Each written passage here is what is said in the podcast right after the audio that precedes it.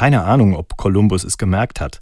Er hat nicht nur Amerika entdeckt, sondern eine der größten Partymeilen der Welt. Denn, so neuere Forschungen, die Ureinwohner Amerikas sind wohl bis heute Weltmeister im Feiern. Rauschende Feste waren das in der neuen Welt, manche von ihnen so doll, dass Leute in einer einzigen Nacht ihren ganzen Besitz verjubelt haben. Unzählige Partygäste, beste Stimmung und unerreichte Großzügigkeit der Gastgeber. Besonders die Reichen und Mächtigen haben sich nicht lumpen lassen, bis zum finanziellen Ruin. Kein Wunder, dass solche Partys eine unvergessliche Erinnerung sind, bei den Gästen, aber genauso auch für die Gastgeber.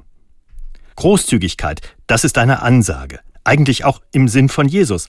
Gerade heute, wo eher Erbsenzählen und Geiz verbreitet sind, Großzügigkeit, gerade dort, wo das Geld knapp ist und die Angst vor der Armut groß. Eine großzügige Kirche, das würde Jesus wohl gefallen.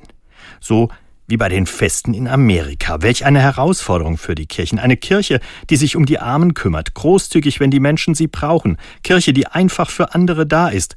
Solche Großzügigkeit wünsche ich mir von ihr. Gegen den Trend ihrer schwindenden Finanzen. Lebendige Feiern, Menschenfreundlichkeit und Lebensbegleitung.